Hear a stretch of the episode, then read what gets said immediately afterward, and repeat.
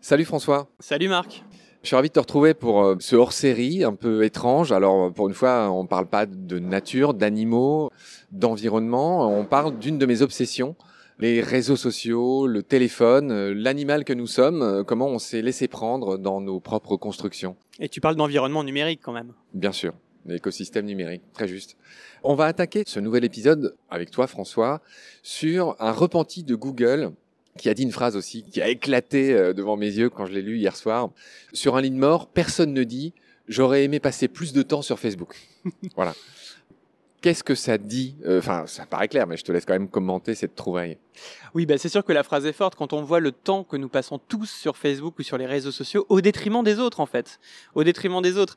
Et on se dit, parfois, il suffit de regarder sur une journée, sur un week-end, quand on a une famille ou même des amis, tout simplement, le temps qu'on va passer sur cette application où on va être aspiré. Tu sais, c'est un petit peu cette histoire du trou noir du lapin dans Alice au pays des merveilles, c'est qu'on est dans un trou comme ça, on y tombe. Et tu sais, avec la question des algorithmes et des suggestions, on passe d'une vidéo à une autre, à une autre, à une autre. Et à la fin, on sait même plus ce qu'on y cherchait. Et on arrive sur quelque chose qui est assez éloigné, mais on a été embarqué, on a été emporté dans une sorte de tourbillon. Et alors qu'il aurait peut-être suffi de l'éteindre au bout de la deuxième vidéo pour commencer à s'intéresser à ce qui se passe autour de nous. Et c'est un petit peu cette phrase-là, si tu veux, c'est que si tu passes ta vie à être emporté dans ce tourbillon, à la fin, bah, tu finis par mourir comme tout le monde. Et là, tu te diras, mais attends, mais est-ce que j'aurais pas dû passer plus de temps avec ma famille plutôt que passer plus de temps sur Facebook pour faire plaisir aux artisans de la Silicon Valley et aux publicitaires californiens? Alors il y a très longtemps, j'avais fait un papier sur euh, cette infirmière en soins palliatifs australienne qui s'appelle Bronnie Ware, qui a écrit un bouquin sur les cinq plus grands regrets des gens à l'heure de mourir, justement. Donc, quelque part, c'est le contrepoint de la phrase qu'on vient de dire. Et j'aimerais qu'on les parcourt ensemble. Je vais te faire réagir sur chaque. Son bouquin, euh, que j'invite tout le monde à lire, c'est euh, The Top 5 Regrets of the Dying. Donc, le titre est absolument clair comme de l'eau de roche. Et le premier regret des gens, c'est de dire au moment de mourir, j'aurais aimé avoir le courage de vivre ce que je voulais vraiment vivre et pas ce que les autres m'ont dit de faire. T'as raison, c'est quelque chose de très intéressant. J'essaie de le raccorder par rapport à notre monde numérique. En fait, c'est la question de la norme aussi. C'est la question, j'aurais aimé avoir le courage et l'audace de faire ce qui me ressemble vraiment et pas faire quelque chose pour le regard de l'autre, de la famille, des amis, d'un groupe social. Et quand tu vois justement comment Instagram, par exemple, fonctionne, Instagram fonctionne par la norme. On fait tous les mêmes photos, on va tous vers les mêmes endroits, on fait tous la même chose. Et on voit que c'est un monde qui te formate. Dans notre premier épisode, tu parlais aussi du formatage des écoles de journalisme. Donc je pense que c'est très important, mais c'est très dur aussi de savoir ce qu'on veut vraiment faire, de s'affranchir du regard de l'autre pour essayer de toucher un petit peu ses rêves. Mais c'est facile à dire, c'est dur à faire. Oui, très juste. Tu as bien réussi à raccrocher à, notre monde numérique. Et ça me fait penser que dans le premier épisode de présentation, on n'avait pas suffisamment parlé. On avait commencé par parler de ça. Ces histoires de like, en fait. On dépérit tous d'attendre d'être likés, d'être aimés. Euh. Encore une fois, c'est ces artisans de la Silicon Valley qui ont réussi à profiter et à utiliser, à instrumentaliser et à nourrir notre pulsion narcissique. On est tous, euh, rappelle-toi, euh, quand tu étais enfant, euh, peut-être que tu faisais des petits spectacles le samedi ou le dimanche après le déjeuner et que tu attendais que tes parents t'applaudissent. On a tous fait ça et d'ailleurs, il paraît qu'il faut bien applaudir ses enfants, ça leur donne de la confiance. Sauf que ça, ça marche une fois comme ça le samedi, le dimanche. Avec les réseaux sociaux, on est dans une quête permanente d'applaudissements, mais toutes les secondes. On poste un truc, on veut savoir qui nous a aimé, qui nous a liké, on poste une photo de nous, on veut savoir si elle a plu. Donc on est en constante recherche de l'approbation collective.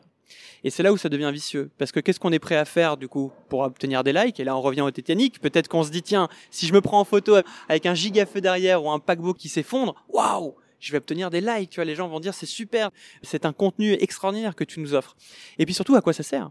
Pourquoi on est comme ça en recherche de likes, de notifications? Ça crée une dépendance ça nous met dans une situation où on se regarde constamment dans un miroir et peut-être, pour revenir à ce que tu disais, qu'on n'arrive pas vraiment à faire ce qu'on a envie de faire. Parce qu'en en, étant devant un miroir, en étant devant le regard des autres, bah, on s'accomplit pas vraiment.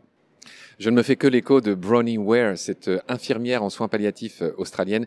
Le deuxième regret des gens, c'est tout simplement d'avoir trop travaillé. Et il me semble qu'il y a encore une connexion à faire avec notre histoire de monde numérique. Ouais, il y a une connexion à faire dans le sens où tu as vu comment on est passé euh, des entreprises où on se sentait comme à la maison, avec euh, justement les entreprises de la tech, des toboggans, des tables de ping-pong, des canapés, euh, on va en bureau, mais on a l'impression qu'on va à la maison, à euh, bah, le travail qui vient à la maison. Et ça, c'est le télétravail, c'est ce qu'on a vécu et qui commence aussi à devenir une norme. Twitter a été une des premières entreprises à proposer du télétravail à vie pour ses employés, pareil pour Microsoft, pareil pour Facebook.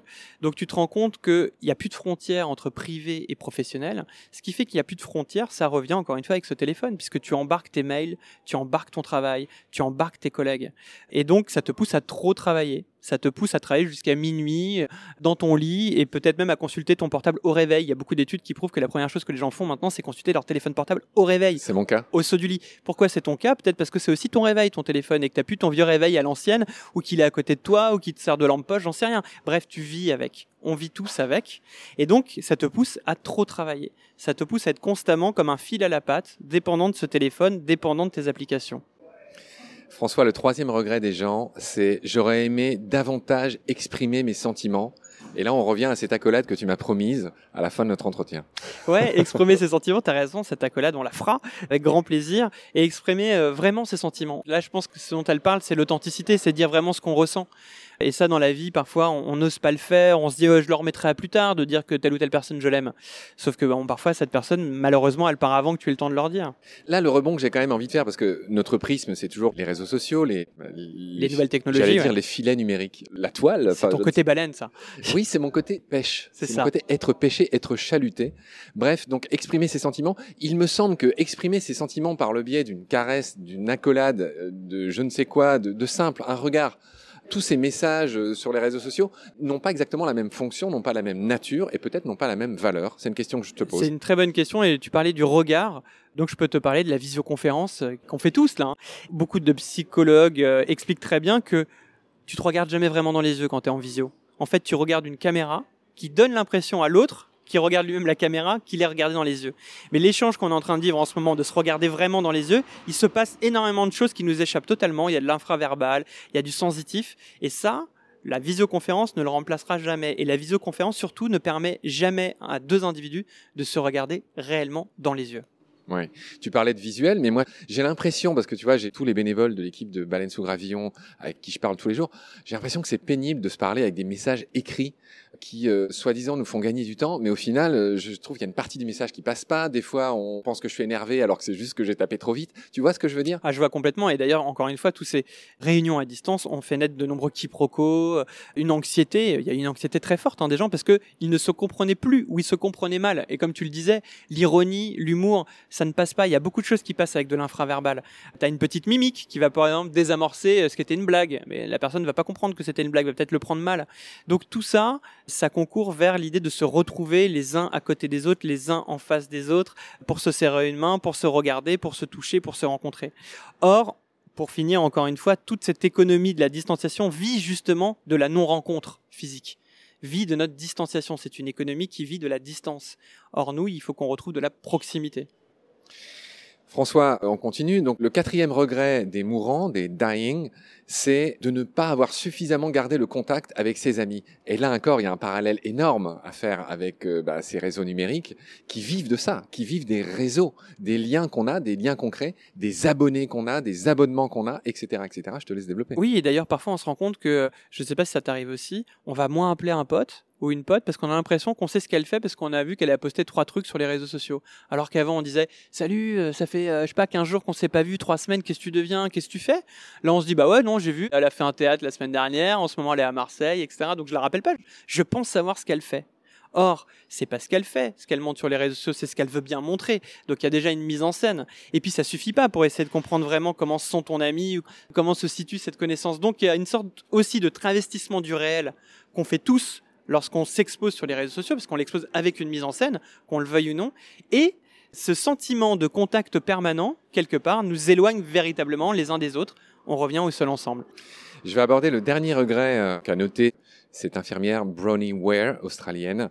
Le dernier regret, c'est tout simplement de ne pas s'être assez autorisé à être tout simplement heureux.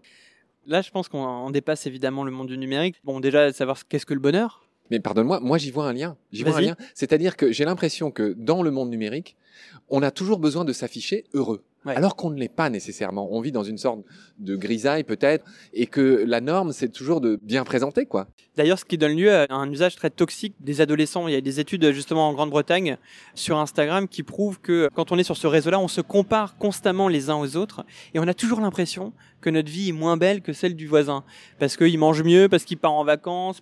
On voit bien que malheureusement les femmes sont beaucoup plus assujetties euh, au prisme de la contrainte physique, de la norme. Donc, euh, je me sens trop grosse, je me sens pas assez belle, je me sens pas assez ceci, pas assez cela. Et il a été prouvé, et même encore récemment, qu'il y a eu des études internes en Facebook, Facebook qui détient le réseau Instagram, de la toxicité de ce réseau social chez les adolescents et particulièrement chez les adolescentes. Mark Zuckerberg était conscient de ces études qui ont été menées en interne et il n'a pas souhaité les divulguer pour des raisons que tu imagines.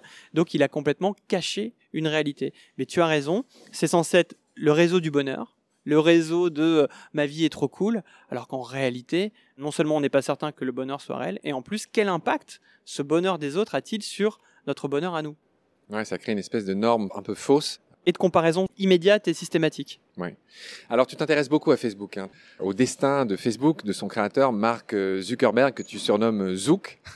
Ah, c'est pas moi, il est surnommé comme ça en Oui, Californie. Je me suis amusé à le reprendre. certes. Et donc, c'est intéressant de voir comment il y a eu des films et des livres là-dessus. On en dira quelques mots. Tu reparles bien de ça. Et aussi des anges gardiens qui ont présidé des fées qui se sont penchés sur son berceau. Je pense notamment à Peter Thiel, qui est sans doute un des personnages qui revient le plus dans ton bouquin. Peut-être que c'est le moment de juste le présenter et de dire un mot sur lui. On Ouais. reparlera de lui. Le cerné, effectivement, il revient beaucoup et c'est sans doute un des personnages qu'on connaît le moins, car il s'expose très peu. C'est un des grands argentiers, on va dire, de la Silicon Valley. C'est quelqu'un qui a investi dans énormément d'entreprises. Il était dans tous les coups. Il était quasiment dans tous les coups. Il a fait fortune avec Elon Musk quand il a fondé euh, PayPal, le système de numérisation de la monnaie. En 1998, c'était un des premiers gros coups avant Facebook, tout ça. Après, il a été un des premiers investisseurs de Facebook euh, et c'est une sorte de business angel, voire même de gourou. C'est-à-dire que c'est quelqu'un qui est écouté, respecté, entendu. Ça a été un des rares soutiens de Donald Trump affiché du monde de la tech. Et d'ailleurs, ça a été un de ses soutiens jusqu'au bout. À l'inverse d'Elon Musk, qui a été un de ses soutiens et qui s'est retiré au bout de quelques mois. Peter Thiel, non. Et surtout, Peter Thiel est connu aujourd'hui pour avoir fondé Palantir. Donc Palantir, c'est une énorme machine d'exploitation des données et qui travaille dans le monde entier avec des secteurs clés comme la DGSE en France, c'est-à-dire la Direction euh, générale de la sécurité intérieure de nos données, DGSI, DGSE, donc les services de sécurité, ou en Grande-Bretagne avec euh, l'équivalent du ministère de la Santé. C'est-à-dire que Palantir, c'est une entreprise qui gère des data, qui fait du big data pour pouvoir soit préserver, soit contrôler, Soit espionné. soit espionner. Palantir, ça vient du Seigneur des Anneaux. D'ailleurs, c'est quoi dans le Seigneur des Anneaux? Alors, je crois que c'est un pouvoir qui te permet de voir sans être vu. Ah oui, c'est pas l'espèce de code de maille là. Il me semble que c'est ça, euh, Ouais, c'est la faculté de voir sans être vu, ce qui corrobore assez bien l'idée de l'espion. Ouais d'accord. Palantir, euh, nos amis de Thinkerview en parlent beaucoup et souvent. hein, nos amis hackers qu'on salue au passage. D'accord, donc ça c'était Peter Thiel. On en reparlera à, deux trois endroits, mais il est bon de savoir que ce gars, euh, créateur de PayPal, a été le premier énorme investisseur extérieur de Facebook. Oui, de Facebook et puis de beaucoup d'autres. Et surtout, ce qui est intéressant avec Peter Thiel, c'est qu'il est adepte d'une philosophie qui est une philosophie libertarienne. On en reviendra peut-être. C'est vraiment une philosophie qui guide beaucoup euh, ces nouveaux gourous de la Silicon Valley. C'est en deux mots la quête de l'individualité et de l'individualisme au détriment d'un État qui est censé être un État régulateur, un État-providence, un État protecteur. En gros, pour les libertariens, l'État, si je résume et que je suis un peu vulgaire, est un casse-couille qui empêche toute liberté d'entreprendre et il faudrait l'anéantir pour pouvoir être libre. Et c'est ce qui est en train de se passer quand tu vois qu'il y a des fonctions régaliennes comme la sécurité, euh, d'autres fonctions qui sont euh, propres notamment à l'État, l'éducation nationale, l'éducation tout court, qui commencent à être externalisées, privatisées. Tu vois, quelqu'un comme Jeff Bezos, euh, le patron d'Amazon, a commencé à lancer ses premières écoles maternelles aux États-Unis, se lance dans le marché de l'éducation. Donc, tu te rends compte que finalement, ces hommes, tous des hommes, hein, ces hommes veulent remplacer l'État, le tuer, pour exercer à la place de l'État, ce qui partie de ses fonctions. Dernier exemple, et pour finir, la conquête spatiale, qui a souvent été une entreprise étatique, devient aujourd'hui l'apanage d'un SpaceX avec euh, Elon Musk. Musk, d'un Jeff Bezos avec Amazon, ou encore, euh, de manière plus historique, d'un Richard Branson qui est, Virgin. euh, qui est Virgin. Et Richard Branson, Jeff Bezos, Peter Thiel sont tous les trois des libertariens. Oui, libertarien, un mot important qu'il faut bien comprendre. C'est vraiment la fibre essentielle de la psyché américaine, finalement. Je me suis encore trompé, je n'aime pas dire américaine, des États-Uniens. Le livre le plus lu après la Bible, me semble-t-il, c'est un livre d'Ayn Rand, qui s'appelle La Fontaine, je crois, et qui euh, revendique cette espèce de liberté absolue que les gens devraient avoir. Et c'est ça le libertarianisme. Et il me semble que Trump en était un des, oui. un des plus grands. euh, Et c'est ce qu'on a vu d'ailleurs justement à la fin de l'ère Trump, quand les gens voulaient pas porter les masques, quand les gens voulaient pas rester euh, chez eux, il y avait aussi cette volonté de dire je suis mon seul maître, c'est moi qui décide, je sais ce qui est bon pour moi, donc non je porte pas de masque, non je sors quand je veux. Et donc là c'est un petit peu la logique libertarienne qui est parfois dure à comprendre parce qu'elle est conservatrice d'un côté. Et en même temps, elle prône la prostitution légalisée, l'usage des drogues. Tu sais, c'est un peu cette idée de je fais ce que je veux avec mon corps. Si je veux me droguer, je me drogue. Si je veux me prostituer et que j'en fais un usage marchand, eh ben je le fais. Donc, euh, par exemple, Peter Thiel est un des ardents défenseurs de l'homosexualité dans la Silicon Valley, ce qui est assez rare. Donc, tu vois, c'est un truc qui est assez complexe. C'est à la fois très conservateur, c'est parfois très misogyne, et en même temps, ça va vraiment vers les libertés euh, individuelles les plus extrêmes. Tu rappelles un chiffre dans le bouquin bien plus tard, mais je le dis maintenant. Dans la Silicon Valley, 7 employés sur 10 sont des hommes. Ouais. Et ça, je me dis que c'est pas innocent. Et tu viens de le sous-entendre, de le dire. Bah ouais, c'est pas innocent déjà quand tu regardes les GAFAM, qui sont les grands patrons des GAFAM, c'est tous des hommes. C'est tous des hommes blancs d'ailleurs, qui sont du même milieu, qui ont souvent été à Stanford, euh, qui viennent du même moule. Alors, alors, il y a une uniformité euh, totale. Harvard, dans le cas de Zouk, Dans le cadre de Zouk, effectivement, mais sinon euh, Stanford est vraiment une université et aussi un laboratoire de recherche qui a fait naître beaucoup de startups et de ce monde-là. Donc on sait très bien qu'on se recommande un peu entre pairs. Donc quand tu as que des hommes qui sont à la tête de ces entreprises, on a tendance à recruter que des hommes. Et surtout, il y a pas mal encore de clichés, de stéréotypes, de penser que c'est pas un milieu qui est fait pour les femmes parce que soi-disant les femmes seraient moins à l'aise avec le côté technique, le côté codage, ce qui est une absurdité, hein, puisqu'on voit très bien que une des premières codeuses, euh, Ada, euh, était une femme. Donc euh, il y a un sexisme. C'est un milieu qui est très fort dans le monde des techs. Il y a une misogynie. Ça a tendance évidemment à s'estomper un peu, mais il y a encore beaucoup, beaucoup de travail. C'est quand même un monde d'hommes. François, j'aimerais finir cet épisode sur une expérience qui m'a fasciné, que tu racontes dans ce livre. Donc, je rappelle La Société du Sans Contact, un livre assez malin avec un faux écran cassé en couverture. Enfin bon, bref, j'invite les gens qui nous écoutent à regarder euh, la couverture, au moins sur Internet, évidemment à l'acheter et à le lire. Euh, François, cette expérience que j'aimerais que tu nous racontes, c'est celle qui est intitulée Le règne de la récompense variable. Et ça a été théorisé par un chercheur qui s'appelle Skinner et qui travaillait sur des souris. Euh, J'aimerais que tu nous racontes cette expérience et les conclusions. Oui, bah, je vois que tu t'intéresses toujours au monde animal. C'est normal que tu aies pêché justement ces deux souris dans l'ouvrage. Oui, en gros, euh, de mémoire, encore une fois, tu as une souris qui est face à un, à un instrument mécanique ou quand elle appuie sur un petit bouton, elle a à manger. Donc euh, tu te rends compte que quand elle appuie, elle a à manger, elle se nourrit et elle est régulée de cette manière-là. C'est-à-dire que quand on lui donne à manger à chaque fois qu'elle appuie, elle se régule toute seule. Et tu as une autre souris. Pardon, je ressens le besoin de préciser ce que tu dis. On va comprendre l'importance juste après. C'est que quand elle reçoit à manger à chaque fois qu'elle en appuie. demande, Ouais, elle mange à sa faim ouais. et elle n'abuse pas de ce service qui lui est donné. Je ressens le besoin de le préciser dès maintenant. Exact. Et dans l'autre cas de figure, parfois elle appuie et elle obtient pas à manger, parfois elle appuie, elle obtient à manger. En gros, la récompense est variable, c'est-à-dire que parfois on donne, parfois on donne pas. Ce qui a tendance à la rendre un peu folle. Et là, tu vois, ça nous rappelle ce qu'on est nous quand on est au casino. Tu sais, les bandits manchots à l'époque, les machines à sous, tu actionnes quelque chose, parfois tu gagnes, parfois tu perds. Eh bien, on se rend compte que c'est cet usage-là qui est repris finalement par les réseaux sociaux sur la logique de la notification. Tu vois, quand tu as une petite notification rouge, c'est un petit peu comme la souris où on appuie sur un bouton et on va voir ce qu'on va avoir. Est-ce qu'on va avoir à manger en gros un like pour nous ou est-ce qu'on va avoir juste une invitation à un événement dont on s'en moque ou est-ce qu'on va avoir une publicité? Bref on est soumis à la récompense variable et ça nous déstructure totalement et surtout ça nous rend dépendants de la machine et on se rend compte qu'on va plus vraiment vers la machine pour se nourrir on va vers la machine pour générer en fait de l'endorphine de la dopamine de l'excitation C'est le même principe qui euh, règne dans les casinos. Exactement. Et de la même manière que dans les casinos, tu remarqueras que dans les casinos, il n'y a jamais d'horloge. On ne sait jamais s'il fait jour, s'il fait nuit. On n'a aucune notion du temps. On pourrait y passer toute la journée. On ne sait pas s'il est 15h ou 3h du matin. C'est fait exprès. Dans une application, c'est pareil. C'est sans fin. Instagram, il n'y a pas de fin. Tu vois, c'est la logique du bol sans fond. C'est-à-dire qu'il n'y a pas de rupture. C'est pas comme un livre une page se ferme ou un article où il y a une signature ou un film où il y a un générique. Et un podcast, un générique. Avec une fin d'épisode. Je sais qu'on y arrive. C'est que là, tu n'as pas de fin. Donc du coup, tu es constamment embarqué, embarqué, embarqué, embarqué. Dans la même logique du casino, bah, il n'y a plus de repères, plus d'horaires, et on y passe euh, notre temps et parfois notre vie. Un bon point pour toi, euh, François. Tu as compris, tu as noté, tu as senti que c'était euh, la fin de l'épisode. Je te retrouve très vite pour la suite. Prends soin de toi. Salut. Ciao.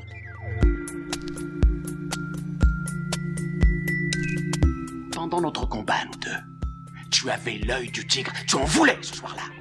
Il faut que tu retrouves ça maintenant. Et la seule façon, c'est de recommencer au commencement. Tu vois ce que je veux dire?